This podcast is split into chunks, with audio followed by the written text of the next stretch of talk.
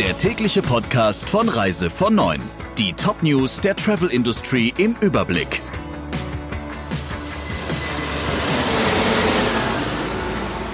Mit Friederike Breyer, schönen guten Morgen.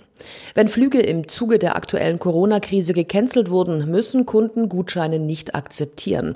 Das legen auch die neuen Leitlinien der EU-Kommission für die Fluggastrechte fest. Das bedeutet, dass Airlines bei Annullierungen die Kosten erstatten oder die Passagiere anderweitig befördern müssen. Letztendlich entscheidet aber der Kunde, ob er seinen Flug umbuchen oder die Kosten dafür erstattet haben will. Aufgrund der vielen Stornierungen wegen der Corona-Krise versuchen immer mehr Fluggesellschaften derzeit, die Erstattung in Form von Gutscheinen durchzusetzen umsetzen.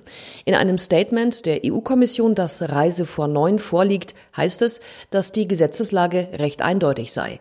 Die derzeitige Ausnahmesituation könne konkret kein Grund sein, warum Fluggesellschaften eine Erstattung des Reisepreises oder eine Umbuchung verweigern dürfen. Nur noch bis zum 28. April hat der TUI-Konzern Zeit, den Schutz seiner Kundengelder sicherzustellen. So hat es das Handelsblatt geschrieben und für Aufregung gesorgt. In dem Artikel heißt es, die Betriebserlaubnis von TUI wackele. Hintergrund ist eine Mahnung der Finanzaufsicht BaFin. Sollte der Veranstalter nicht gewährleisten können, dass die Kundengelder sichergestellt werden, dann werde dem Konzern die Erlaubnis zum Verkauf von Pauschalreisen entzogen, hieß es laut Bericht. Bisher werden die Kundengelder über einen Versicherungsverein Verein auf Gegenseitigkeit abgesichert, gewährleistet durch TUI, der Touristik und bis vor kurzem auch Ameropa als Tochter der Deutschen Bahn. Nach dem Handelsblattbericht bezieht TUI jetzt Stellung. Zu keinem Zeitpunkt sei die Betriebserlaubnis in Gefahr und der Verkauf von Pauschalreisen fraglich gewesen. Sieben bestätigte Corona-Fälle gibt es an Bord des Phoenix-Schiffs Artania. Derzeit liegt es noch in Fremantle in Westaustralien. Doch schon am Wochenende sollen die Gäste, es sind überwiegend Deutsche, mit gecharterten Flugzeugen die Heimreise antreten, begleitet von Phoenix Reiseleitern. Auch Gäste, die ihren ständigen Wohnsitz nicht in Deutschland hätten, würden mit diesen Flügen befördert und könnten dann die Weiterreise von Frankfurt am Main aus antreten. Unterdessen zitieren mehrere Medien den Regierungschef des Bundesstaats Westaustralien, McGowan, mit den Worten, die Artania solle die australischen Gewässer unverzüglich verlassen.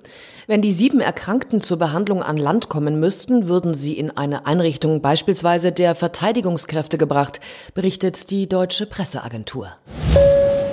Die südafrikanische Regierung geht rigoros gegen die Ausbreitung des Coronavirus vor.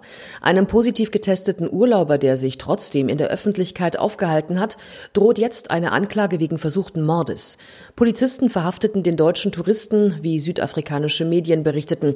Er soll sich nicht an die Quarantäneauflagen gehalten und seine Unterkunft in der Nähe des Kruger National Parks verlassen haben, um seinen Urlaub fortzusetzen. Zudem schließt Südafrika nun die kommerziellen Flughäfen. Die Regelung gilt zunächst bis Mitte April. Die deutsche Botschaft in Pretoria rät Reisenden, die sich noch im Land aufhalten, zunächst in ihren Unterkünften zu bleiben. Derzeit würden Gespräche über mögliche Rückführungsmaßnahmen mit der südafrikanischen Regierung geführt, hieß es weiter. Nachdem viele Kreuzfahrtschiffe nicht mehr fahren können, ist unklar, was mit der Besatzung passiert. Die meisten Reedereien äußern sich allerdings nicht zu dem Thema und lassen entsprechende Anfragen unbeantwortet.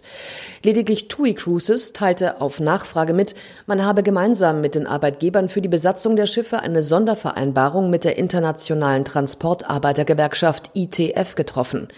Da es keinen regulären Gästebetrieb mehr gebe, sei für viele Besatzungsmitglieder an Bord weniger oder auch gar nichts zu tun.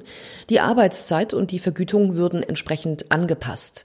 Besatzungsmitglieder, die aufgrund der aktuellen Lage nicht in ihre Heimatländer geflogen werden könnten, blieben an Bord, so TUI Cruises. Das Unternehmen räumte aber auch ein, dass es aufgrund der logistischen Herausforderungen, wie zum Beispiel der Verfügbarkeit von Flügen und sich schnell ändernden Einreisebestimmungen kaum möglich sei, der Schiffscrew eine geordnete Rückreise zu ermöglichen.